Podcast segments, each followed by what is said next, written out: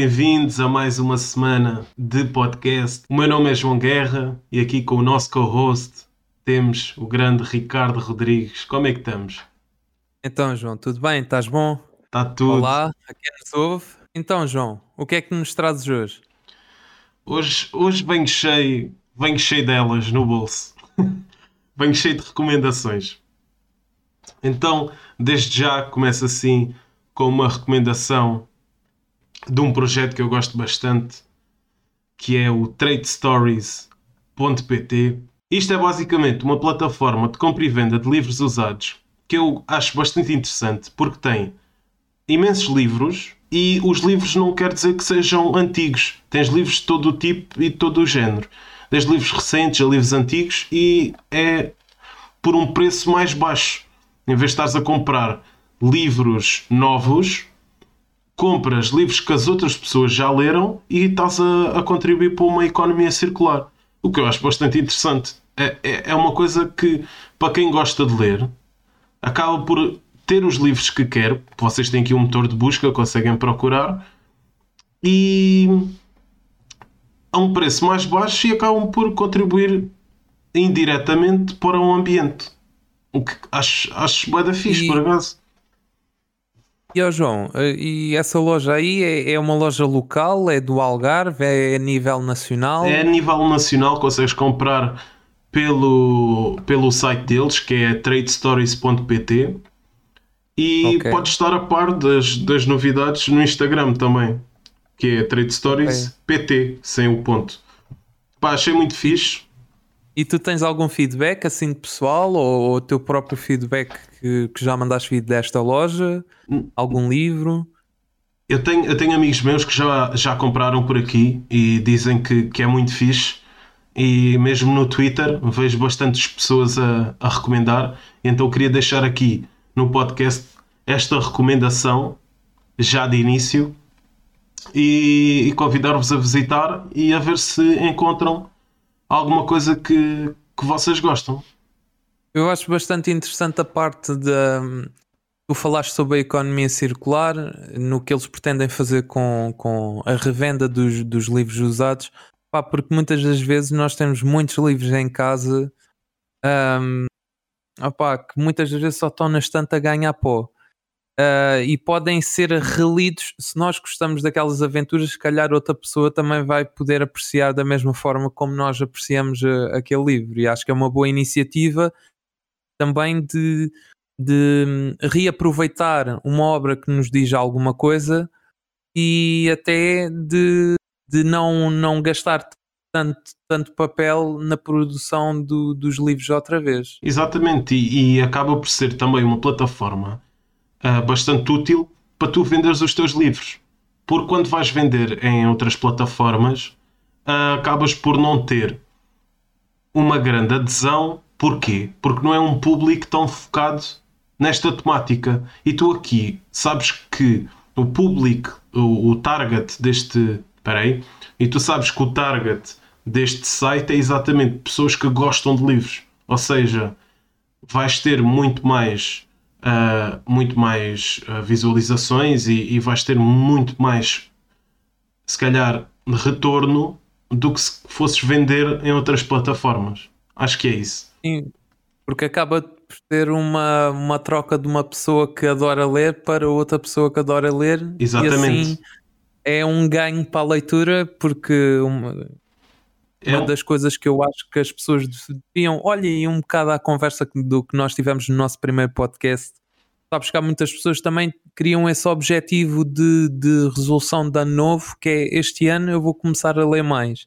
Eu acho que é uma boa iniciativa uh, entrar para esse site e começar a ver uh, as hipóteses que têm de, de ler obras interessantes. Exato, exato, e foi um bocado nesse sentido que eu também encontrei, para além das reviews do, de pessoal que eu conheço, foi também por isso que eu encontrei este site. Porque eu antes não, não acabava por não dar muita, muita importância porque não estava tão focado em ler. Mas este ano, como queria ler mais um bocadinho, acabei por visitar pela primeira vez e achei bastante interessante.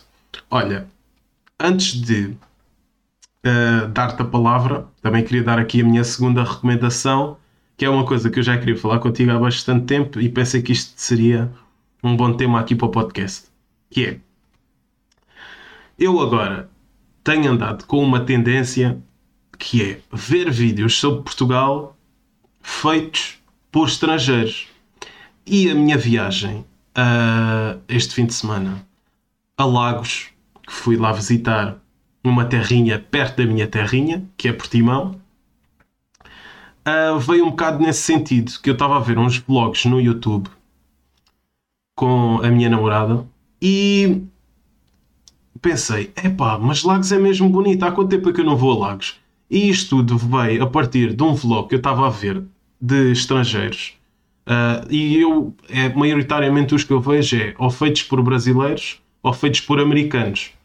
Uh, é mais ou menos americanos ou pessoal que fala inglês. É mais, é mais essa, esses dois grupos. E o que, é que eu, o que é que eu sinto? E acho que vocês o pessoal que está a ouvir o, o podcast e mesmo tu vais concordar comigo, que é quando tu vives num país demasiado tempo, ou numa cidade, ou numa região, tu acabas por perder um bocado, digamos, na, na, generalidade, estamos aqui a generalizar, acabas por perder um bocado o fascínio por viveres tanto tempo no mesmo sítio. E eu, ao ver pessoas do estrangeiro ficarem tão fascinadas com coisas que eu conheço a minha vida toda, faz-me ver o meu próprio país e a minha própria região de forma diferente e acabo por, por me fazer sentir mais grato pelo sítio onde vivo. O que é que tu achas disso? É porque até é assim, uma coisa que eu acho que acontece bastante. Nós geralmente quando vamos passear para outros países, a primeira coisa que nós começamos a fazer, opa, ou de modo geral muita gente o faz, é olhar para o que há naquele país e dizer, poça, isto não existe em Portugal. E então meio que tu aprecias as coisas no, nos outros países, ou o tipo de paisagem, porque os biomas são diferentes do, do nosso território, ou porque tu encontras certos tipos de serviços que não existem também na, na tua cidade. E o que é que para nós é um, um enorme ganho uh, no Algarve? Neste caso é a paisagem em si. Um, eu acho que tu no Algarve, uh, fores numa zona urbana, tu consegues tanto encontrar zonas urbanas no Algarve como também zonas de natureza. Vejo uns bons pôr, pôr do sol.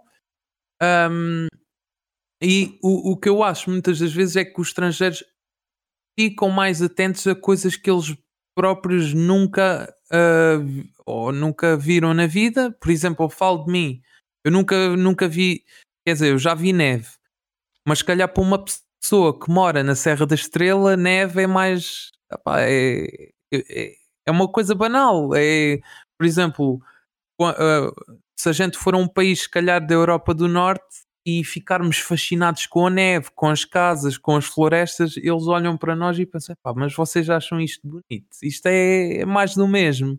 E se calhar é o nosso olhar atento as outras pessoas, assim como tu fazes, ou viste nesse canal de YouTube, que é, mas porquê é que eles apreciam tanto isto? Se calhar eu vou tentar apreciar da mesma forma que eles.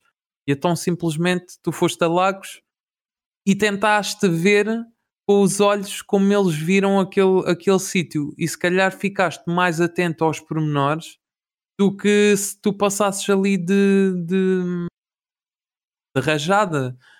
E eu acho que isso acontece bastante até uh, o facto de nós vivermos num certo sítio, e isto aconteceu também comigo em Portimão. Eu todos os dias vou para Portimão, mas houve um dia que eu decidi uh, não é perder tempo, mas sim investir tempo a conhecer a zona ribeirinha de Portimão. E o que acontece é que eu vi lojas que eu nunca tinha visto. Uh, certo tipo de lojas que eu achei tão característico daquela zona uh, e que nunca tinha reparado naquilo e passava lá todos os dias. Yeah. Porque o meu olhar ficou mais atento a isso. Sim, e tu, sim. com Lagos, a mesma coisa. Tu viste eles a apreciarem aquele, aquele tipo de imagens ou de paisagens e quiseste tu ir testemunhar uma experiência semelhante, eu não digo igual, e acabaste por, eh, por concluir: é pá, realmente isto é uma experiência que vale a pena. Um, opa, eu, por acaso, quando tu estavas a falar sobre ir a, a, a sítios, eu sei que existe um site que, que já agora também posso recomendar, porque isto é sempre interessante quando nós vamos a um sítio e nós queremos ver um bocado os sítios com o olhar local ou ver os sítios que não são to totalmente turísticos, porque muitas vezes quando a gente pensa numa certa zona, nós pensamos nos sítios turísticos dessa cidade. Lembras de um sítio tipo Silves e tu quiseres uh, recomendar a, uma pessoa que vem aqui fazer turismo, por, por exemplo, se calhar uma pessoa como eu, nós pensamos o que é que um turista gosta de ver.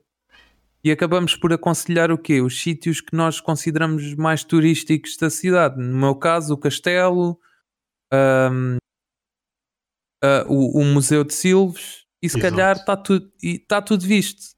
Mas se tu me perguntares de outra forma, que é, olha, eu vou passar um tempinho, onde é que diz-me lá spots fixes, se calhar uh, o meu, a minha recomendação irá ser diferente. Se calhar já te aconselho, olha, vai esta parte na, na cidade, porque tens aqui um conjunto de cafezinhos porreirinhos, tens lá esplanadas boas, consegues passar lá uma tarde boa, ou seja, tu acabas por dar a tua vivência àquela pessoa e, não fi, e fica mais personalizado e não tão uh, superficial. E então, eu tinha aqui um site, isto é um site que, hum, que acaba por, eh, por uh, pronto, se tu quiseres ir conhecer, por exemplo, um sítio, é um site onde as pessoas partilham roteiros exclusivos que as próprias pessoas fizeram durante as suas viagens e partilham com, com a comunidade. O site chama-se Kim Kim. Kim com capa.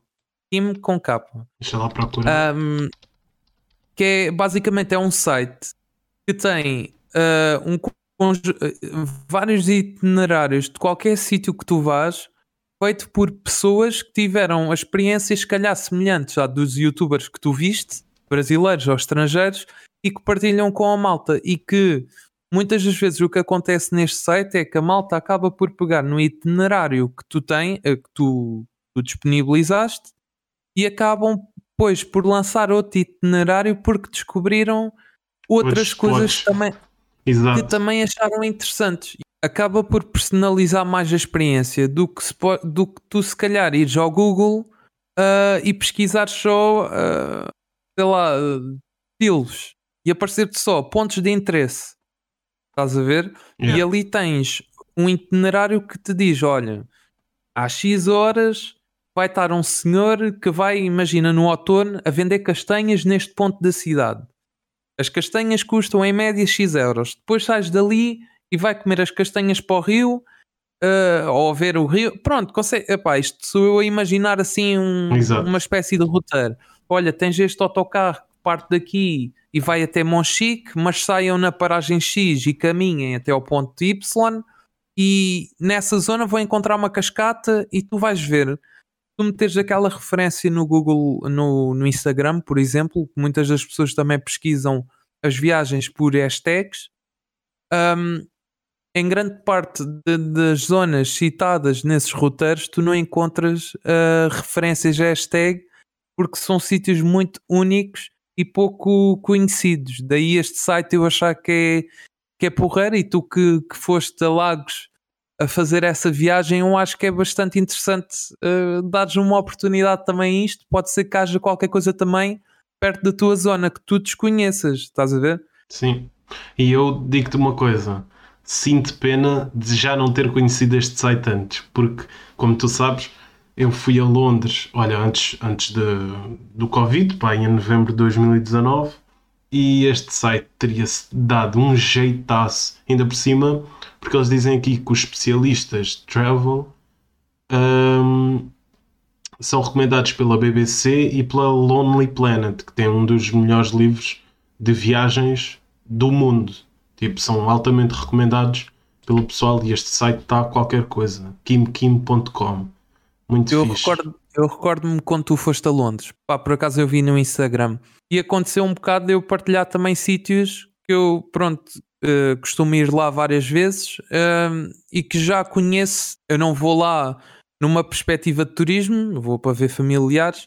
Então há certos sítios que eu vou com os meus primos e então acabei por te recomendar até sítios uh, que se calhar não constem nenhum roteiro ou guião. Uh, e lembro-me até de ter dito um ou outro sítio porreirinho, tu até deste-me um bom feedback sobre isso e, e, mas se calhar com este com o Kim Kim tinhas visto até mais sítios uh, do que as minhas simples recomendações. Ah, e, eu... e digo-te uma coisa, as viagens sabem sempre a pouco. Quando uma pessoa vem, sente sempre que podia ter feito mais, ter visto mais, mas o pessoal foca-se muito em ver tudo o que o típico turista quer ver. Eu sinceramente eu digo-vos uma coisa, vou ser muito sincero. Eu para mim as minhas viagens se forem comer, eu já já sou feliz. E Londres foi um bocado isso. Foi ver um bocado a cultura japonesa presente em Londres, que é a cultura que eu, que eu mais adoro na vida. Uh, um bocado para, para lados de Chinatown, comer, ir passear um bocado, comer mais e sinceramente foi das melhores viagens que eu já fiz. E foi com a minha namorada e, e foi incrível. E olha, o que é que a gente viu de icónico? O London Eye. Uh, não vimos o Big Ben porque na altura estava em obras, estava todo tapadinho, estava cheio de frio, provável. E hum, queria ter ido ao London Bridge e não fui. Tipo. Um, mas sinceramente, o que eu acho é que as pessoas têm que fazer as suas viagens não com isto em mente, mas ok, diverti-me, diverti-me. Foi bom, foi. Então, meu, caguem no que, nos standards de tem que ir a Londres, tem que ver isto, isto, isto. Ou vou aqui e tem que ver isto, isto, isto. Se não virem, há de haver outras oportunidades, é o que eu acho. E tu és uma pessoa que segue a 100% um roteiro de viagem, neste caso que tu planeaste com uma pessoa, ou és daquelas pessoas mais curiosas que Uh, por exemplo, o roteiro diz que temos que ir para aqui, mas tu entendes que deves ir para outra rua para ver o que é que há. Tu identificas-te mais nesta linha ou és uh, assim? Eu sou, eu sou versátil, ou seja, eu adoro planear uma viagem, adoro estar aquelas semanas de antecipação a recolher uh, informação, a ver vídeos, a saber tudo da cidade, todos os recantezinhos. Mas só que depois, imagina, acontece-me que no dia, como eu estou na cidade, não sei como, vêm bastantes recomendações, vêm tipo, ou eu estou numa parte da cidade e vejo que vai haver um evento num sítio, ou eu, quando estou de viagem, esqueço um bocado o roteiro e começo a pesquisar de novo e acabo por encontrar outros sítios. Nunca me acontece tipo olhar para uma rua e dizer bora, não, porque isso tipo ter uma cidade desconhecida se calhar tenho um bocado de medo de fazer isso porque não sei o que é que me pode esperar. Mas por outro lado, imagina, estás a passar no metro, vá, vamos supor Londres, estás a passar no metro, tu olhas assim para o lado e dizes: Ei, esta estação é altamente, ou esta parte da cidade parece ser muito fixe. Amanhã a gente para aqui e.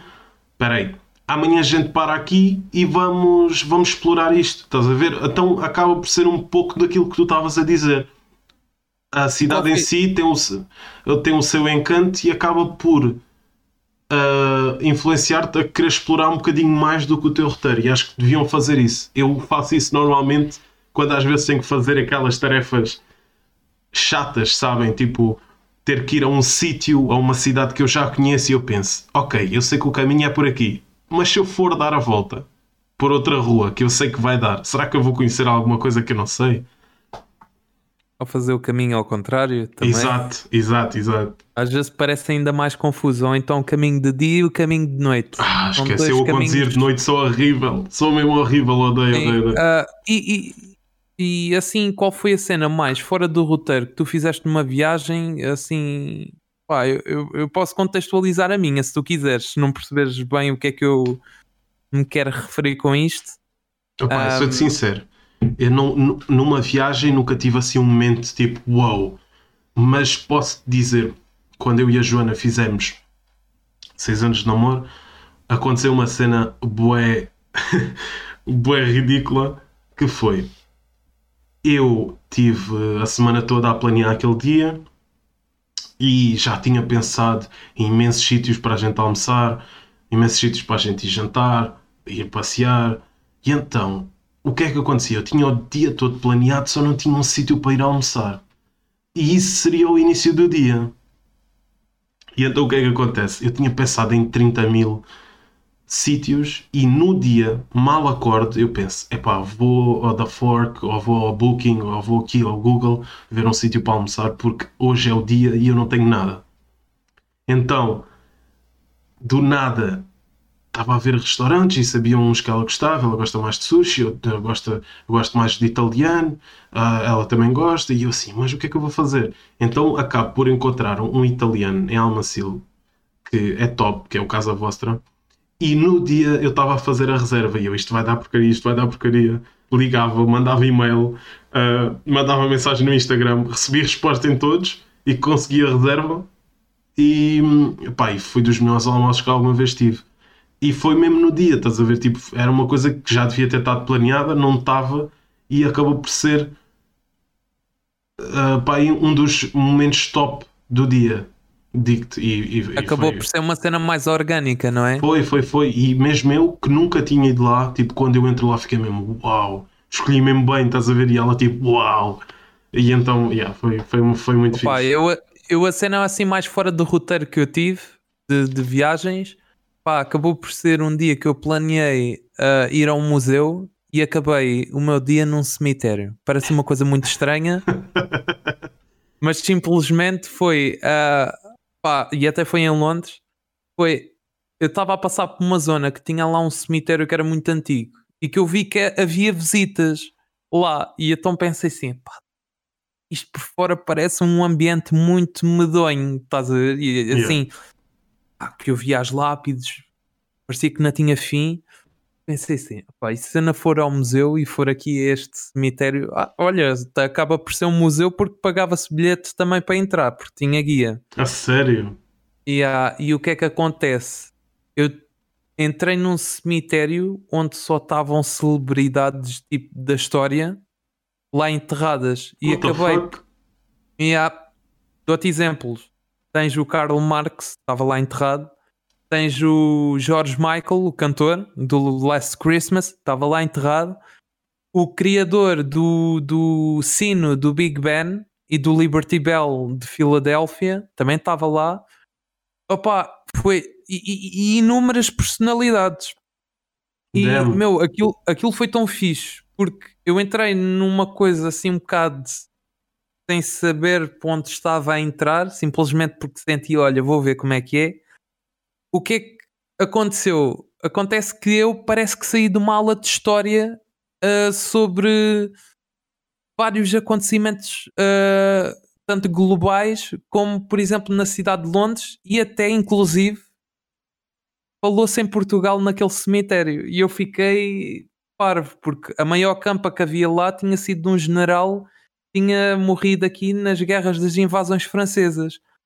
Um, Opa, e eu saí de lá com, com, com tanto conhecimento que mudou o meu roteiro todo daquela semana que eu tinha planeado para visitar, porque eu queria ir a alguns sítios, saber mais sobre as pessoas que tinham ouvido falar naquele, naquele cemitério com a guia. Muito fixe. Opa, e foi uma, uma, uma coisa, daí eu ter-te perguntado há bocado se tu és uma daquelas pessoas que, olha, aqui uma rua, bora experimentar porque foi assim um bocado o impulso que me deu naquela, naquela altura. Opa, e isto ainda aconteceu mais outra coisa engraçada. Eu estava lá no meio daquilo, pai, do nada comecei a reconhecer as estruturas do, do, do cemitério e até comentei com o meu irmão que na altura estava comigo, tivemos os dois a mesma ideia e fomos. Ah, nós não estamos num cenário de um filme. E então não é que fomos pesquisar e estávamos num cenário de um filme que é o Criaturas, eh, os Monstros Fantásticos, os Crimes Grindelwald. Há ali uma parte que eles gravam naquele cemitério e nós estávamos. Sim, e nós estávamos no cenário do filme. E Deixa foi uma ver. coisa. Foi uma coisa. Eh, o cemitério chama-se Cemitério da Highgate. Que é na parte de onde entra o. Tens o é, é, vai haver uma reunião no filme que é com o Grindelwald. Uh, ah, naquelas, naquelas escadas, não é? Naquelas portas onde eles entram, uh, supostamente para irem dar essas escadas, Oh. aquilo era um cenário que foi gravado nesse cemitério e Nossa. que eu só reconheci lá estando. Eu, eu- eu comecei a achar familiar e depois fui pesquisar à internet e encontrei. Pá, e fiquei naquela fogo. Olha, uma coisa que eu entrei completamente à toa e que saí daqui, opá, com um, para já, mais culto e também mais curioso. Que Acho que Muito para mim fixe. e compensou bastante. E eu, quando digo às pessoas que, olha, eu era para ter ido ao museu, mas em vez de um museu, eh, pronto, eu era para ter ido ao British Museum, acabei por ir a um cemitério. E eu, quando digo isto às pessoas, epá, o pessoal fica todo a achar que eu tenho pensamentos macabros no sentido, epá, mas porquê que foste para um cemitério? O que é que te atraiu para tu teres entrado? Este gajo é maluco! Este gajo é Yeah, maluco! Eu vi uma tabela só a dizer faz-se visita guiada ao cemitério, a um dos cemitérios mais antigos de Londres. Eu, olha, vou entrar. Yeah. Pá, e depois até estava lá os filhos do Freud, por exemplo. Pá, N, N personalidades que marcaram até a história estavam lá. E eu saí tão curioso que tive que mudar o meu percurso todo para ir ver alguns dos sítios até que foram falados naquela visita pela guia e que eu, e que eu quis ir lá pesquisar algumas das coisas. Pá, e lá está, às vezes a, a gente tem os, nós temos os roteiros, mas às vezes estas pequenas fugas faz toda a diferença. Voltando um bocado ao tema inicial que nós estávamos a falar, tu quando costumas voltar de algumas viagens e voltas para o sítio onde tu vives, tu és uma pessoa positiva ou negativa em relação ao sítio que tu vives. E eu vou Opa. explicar um bocadinho isto. Eu lembro quando eu era pequenino, eu pronto, eh, fui, fui, fui a Londres a passar lá o Natal opa, e eu senti um contraste enorme ah, naquela altura passa Portugal, porque havia tanto, tanta coisa diferente do nosso país que eu quando voltei pensei que tinha dado um pá, um downgrade do sítio onde eu tive. Ou, ou seja, deu uma sensação que fogo, eu parece que estive numa cidade do futuro e voltei para o presente, para a realidade. E fui negativo naquela vez, mas depois com o passar dos tempos comecei a ter outra percepção sobre os sítios onde eu visito face ao sítio onde eu vivo. Que é, eu olho para os sítios, ok, são encantadores, mas o meu sítio também é bonito. E nós não estamos assim tão mal como pensamos que estamos.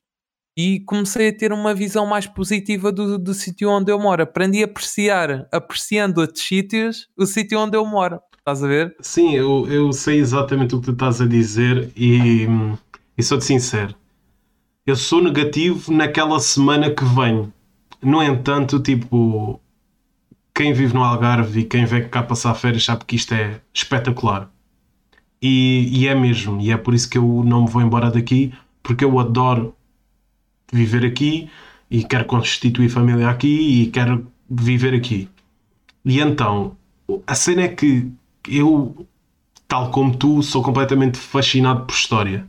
E quando eu venho de, de, de viagens, eu, também eu fui a poucos países. Só fui a. de que eu me lembro, não é? Porque tirando Espanha, que fui quando era muito, muito miúdo, os que fui quando era mais adolescente foi Alemanha, Polónia e. Inglaterra. Londres, neste caso.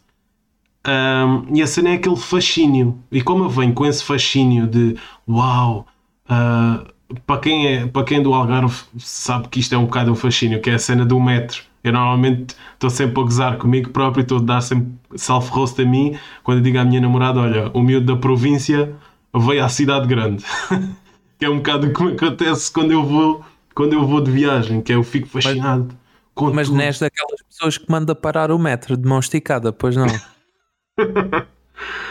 não, não sou dessas. Sabes que isso aconteceu, aconteceu quando, eu, quando eu fui estudar para a universidade, é uma altura que vem muita gente de fora de, da zona de onde eu escolhi, que era Lisboa. Sim. Eu, inclusive, era uma dessas pessoas.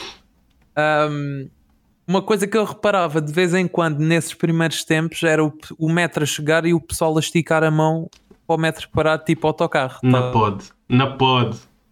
E a- Ai. Pá, olha, estou a falar sério. Inclusive, eu ao início e isto agora, quem está a ouvir está um bocado suspeito a pensar que fui eu, mas não fui eu. Mas ao início eu estava numa lógica de se calhar tenho que esticar a mão. Não, não pode. Eu andava aqui de comboio em, em Portimão, então eu estava Claro. mais ou menos habituado. Mas ao ver os outros, tinha aquele efeito ovelha de esticar também a mão. Ah pá, ó, e aquilo era uma. Era, era muito engraçado de ver ao início, porque depois os colegas é que chamavam a atenção: epá, não podes mandar parar o metro, então. Quer dizer, Yeah. ele já para. E então acontecia bastante isso. Não, Portanto- pá, não sou desses, não sou desses. A cena aqui é que, tipo, tal como, como tu adoro história, então é mais por aí, estás a ver? Ver novas culturas, conhecer novas pessoas, ouvir a língua um, e, e- e perceber. E a cena é que eu às vezes estou nos países a pensar no meu, e quando venho para cá estou a pensar no país que acabei de visitar, e estou sempre a comparar. A cena é que eu não acho que a comparação e que essa parte negativa seja má. Eu acho que o que é mau é depois desse período de desmame, digamos, digamos assim, tu ainda continuas com essa atitude negativa. Porque quer tu queiras, quer não, o sítio onde vives é o sítio onde tu vives. A não ser que ponhas na cabeça que queres ir para aquele sítio. Agora, o que eu acho é que, sim, quando eu vou de viagem eu ainda fico com essa ressacazinha de, de viagem. Mas eu, eu acho que até é bom sinal, porque é sinal que foi uma boa viagem e que tu adoraste imenso lá estar e vens meio nostálgico. Vá. Sim, sim, sim. Olha, ainda bem que falas de nostalgia, que isso vai ser um dos temas de hoje. Mas diz-me lá qual é que é a tua recomendação de hoje. Olha, a minha recomendação, e parte um bocadinho depois da conversa que nós tivemos, eu.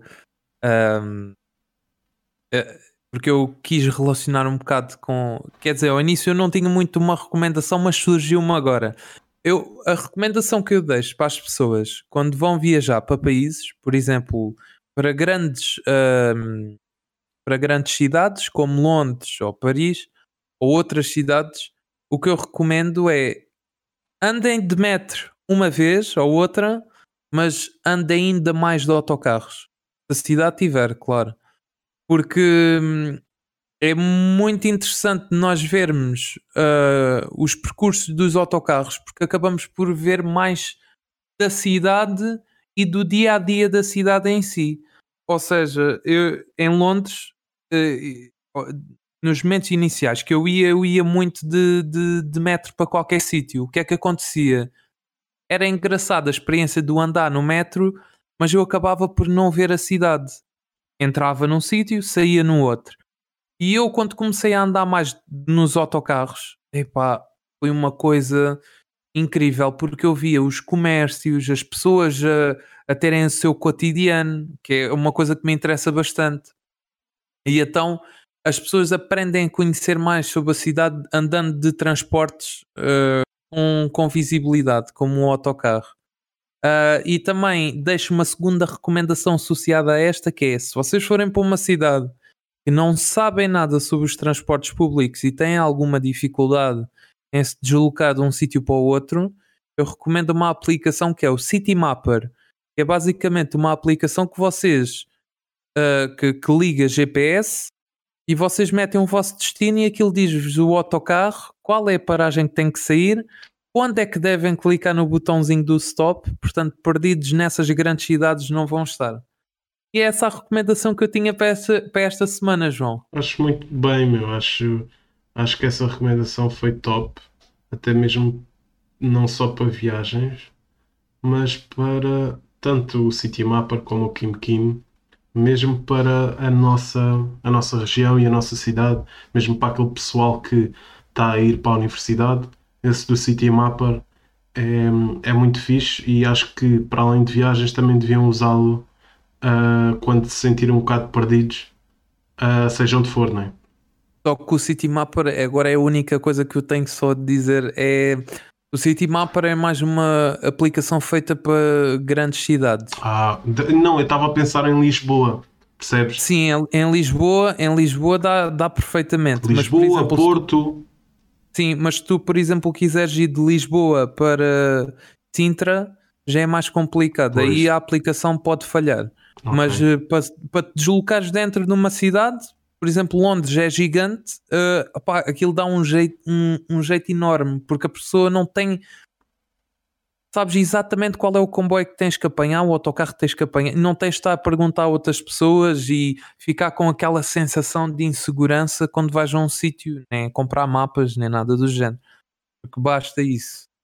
Como estávamos a falar de nostalgia há pouco, chega aqui um tema que eu tenho andado a pensar há umas semanas. E eu tenho. Há umas semanas não, há uns largos meses devido a tudo que eu ando a consumir de filmes, de jogos, um, mais nesse sentido.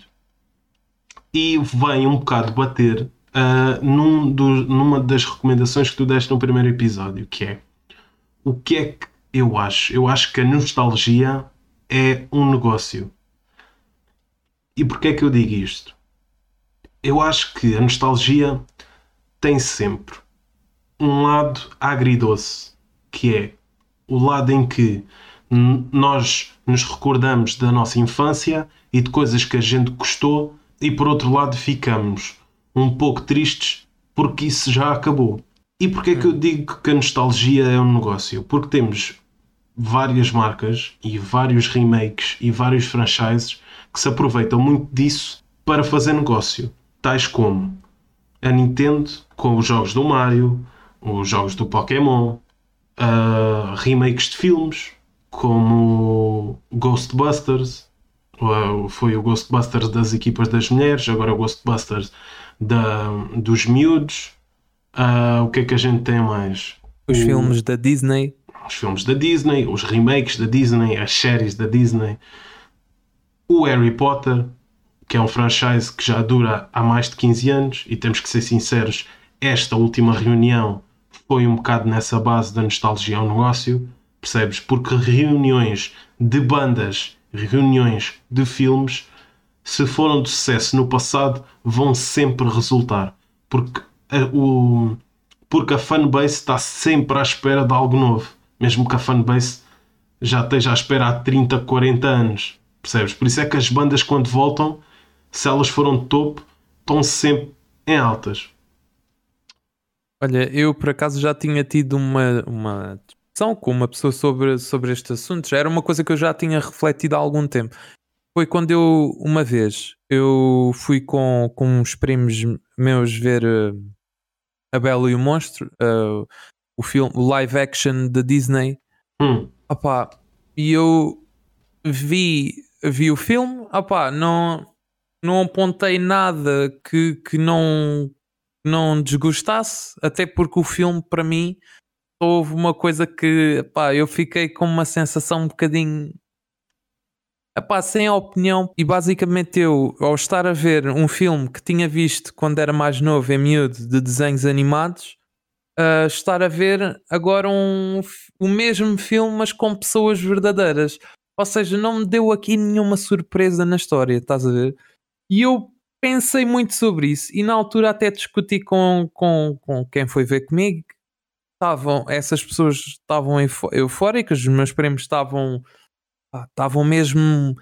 O filme tocou-lhes de alguma forma, porque foi recordar o tempo que eram crianças e que uh, ou estavam na creche e era o filme que passavam ou que viam em casa.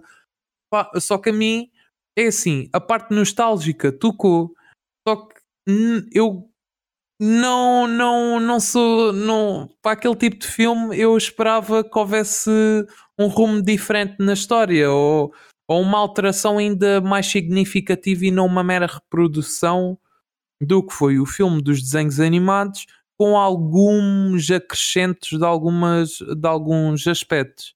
Ah, sim, sim, e o que eu acho é que os próprios remakes em si para a história canon, para a história principal, não trazem grande coisa. Apesar de eu ter gostado da Bela e do Monstro com, com Emma Watson. Mas o que é que eu acho? Eu acho que hoje em dia certos remakes são feitos só para profit. Não, não existe ali nenhuma vantagem a nível de história, a nível de contexto do universo em que aquilo acontece, para aquilo acontecer, estás a ver? Tipo, e, e, e isso é um bocado chato para filmes de culto que eu cresci, ver que eles estão a ser banalizados ou músicas, ou seja o que for, que estão a ser feitos quase como linha de produção. Bora, bora, faz, que é para isto render. Os pãezinhos estão quentes ainda, bora vender. Estás a ver? Isso para mim não faz sentido nenhum porque está-se a perder um bocado a essência da história, seja dos jogos, dos livros, dos filmes, tudo para profit. Para não falar que às vezes há continuações que não seguem fielmente a, a mesma linha do, do, dos filmes anteriores. Ou seja, Exatamente. um filme que foi lançado há 20 anos, agora fazem outra vez a continuação e tu vais a ver e aquilo. Uh, pá, que tu portavas bem aquele filme da história original, não, não, não sentias que aquilo era uma continuação assim muito importante. Fizeram para agradar uma, uma fanbase. Por exemplo, agora sim uns quantos filmes assim.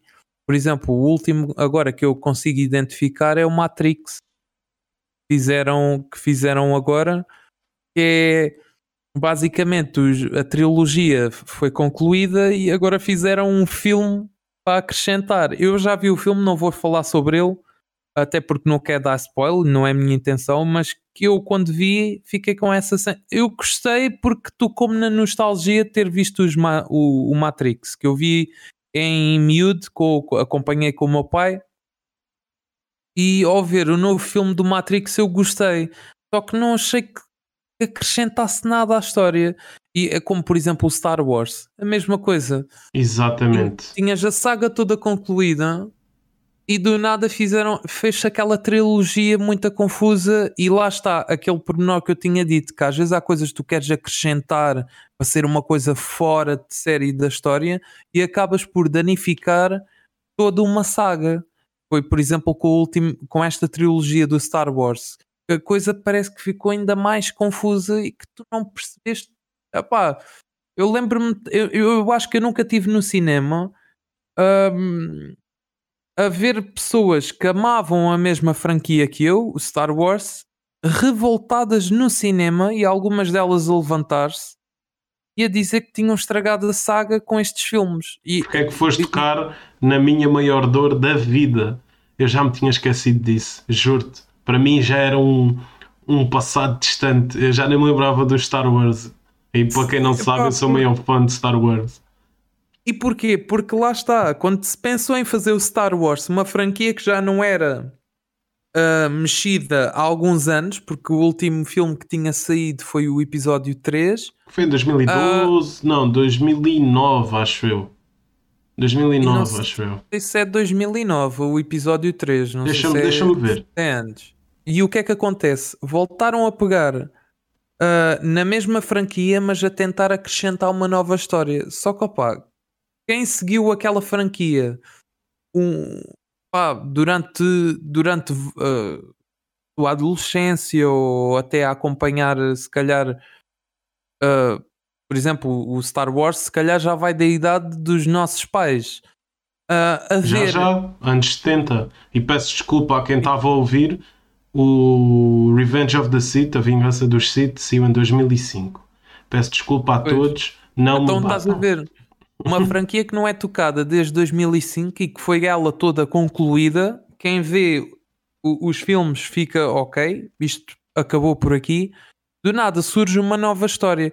Claro, com isto foi o quê? Fizeram um trailer muito bem feito na, no, no, no, no, no primeiro filme da nova trilogia. Epá, revelava pouco sobre a história, tu não sabias o que é que se ia tratar um, criaste uma expectativa enorme e quando tu vais ao cinema ver o filme, acaba por ser mais do mesmo um remake disfarçado do, do episódio 4.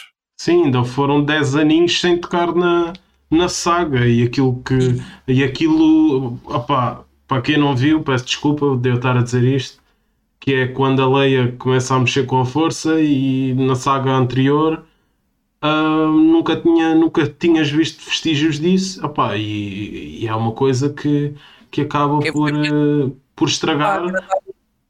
Diz, mais diz, para diz. agradar os fãs, acaba por ser isso, que é, uh, isso também toca no debate, até que ponto é que os fãs conseguem interferir numa história só porque querem, estás a ver neste caso, acaba por tocar um bocadinho nesse tema da nostalgia, que é o negócio, porque tu sabes já a partida que a pessoa tem o sentimento de fogo, eu gostava de voltar a ver isto, mas de outra forma, uma forma mais nova, mas gostava de ver desta maneira. Sim, eu acho que os fãs até podem ter algum poder. Há pouco tempo, pá, uns dois, três anos, o que eu acho é que os fãs tiveram muito impacto no filme do Sonic. Porque o Sonic tinha sido mal desenhado para o filme e eles acabaram por conseguir construir um Sonic bastante semelhante aos jogos. E então aí a fanbase teve muito poder. Eu acho que a, a fanbase deve ser quase sempre ouvida. Porque às vezes as fanbases são muito tóxicas. Mas o que é que eu queria tocar com este tema? Eu acho que a nostalgia não é má. Não é má. No, no, no quando estamos é. a criar filmes, jogos, conteúdos, nunca, não é má. Só que acho que a nostalgia em demasia isso sim, afeta sagas, afeta filmes e destrói, e destrói coisas que as pessoas sempre gostaram a vida toda. E, e, às vezes é assim, por exemplo, eu não me importava que fizessem um filme, isto é a minha opinião, mas eu não me importava que fizessem um filme do Star Wars, é pá, mas com uma história diferente, porque aquela história já tinha sido concluída, tocava na nostalgia, mas não estragava uh, a história em si, na totalidade, estás a ver? E às vezes o, o, o, ser um negócio é preciso ter muito cuidado, porque tu podes arruinar uma franquia inteira uh, sobre, sobre, sobre isto. E eu lembro-me até de ver, por exemplo, agora saiu este reencontro dos Friends. Uh, quer dizer, já saiu o ano passado ou há dois anos na HBO. Opa, e eu lembro-me de ter visto, uh, e não me recordo se foi aí, o, o, os produtores a falarem sobre a série e colocaram a hipótese de um, um dos entrevistadores, eu já não lembro se foi nesse ou se foi noutro documentário que eu vi, colocaram a hipótese de então e não era possível voltar a fazer uh, os Friends outra vez, mas uh, ou seja, as mesmas personagens nos tempos de agora. E, epá, e eles responderam, epá, e para mim deram a melhor resposta, que foi a história já daquele grupo já está finalizada. Teve o princípio, teve o meio, teve o fim. Voltar a acender ou a, a ir pescar eles podia arruinar toda a construção de uma história que foi feita durante aqueles anos todos. Exato. Opa, e eu eu fiquei é assim, tive na altura pensei, ok, eu concordo com o que os autores estão a dizer, porque é, se eles sentiram que, dever, que, que eles acharam que deviam acabar aquela saga, uh, aquela série, fizeram da melhor forma e eu gostei muito do final dos Friends. Agora, voltar a fazer, epá, era uma coisa que podia às vezes até dar para o torto, porque as personagens estão mais velhas, as piadas já não podem já não podem ser as mesmas ou as mesmas já não têm tanta graça nos dias de hoje e podia correr a coisa para o torto e, e uma experiência negativa, tanto para os realizadores como para os atores.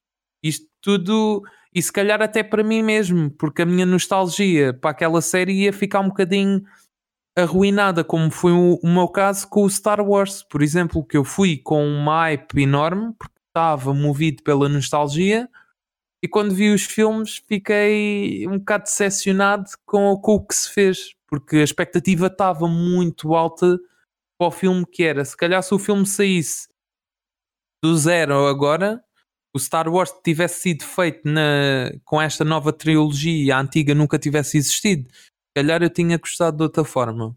Mas como já tinha uma saga muito antiga e bem, e bem acabada, foi muito difícil para eu gostar desta, porque era a continuação da história passada e então foi, foi um bocado difícil por aí. Espero que tenham gostado deste nosso episódio desta semana.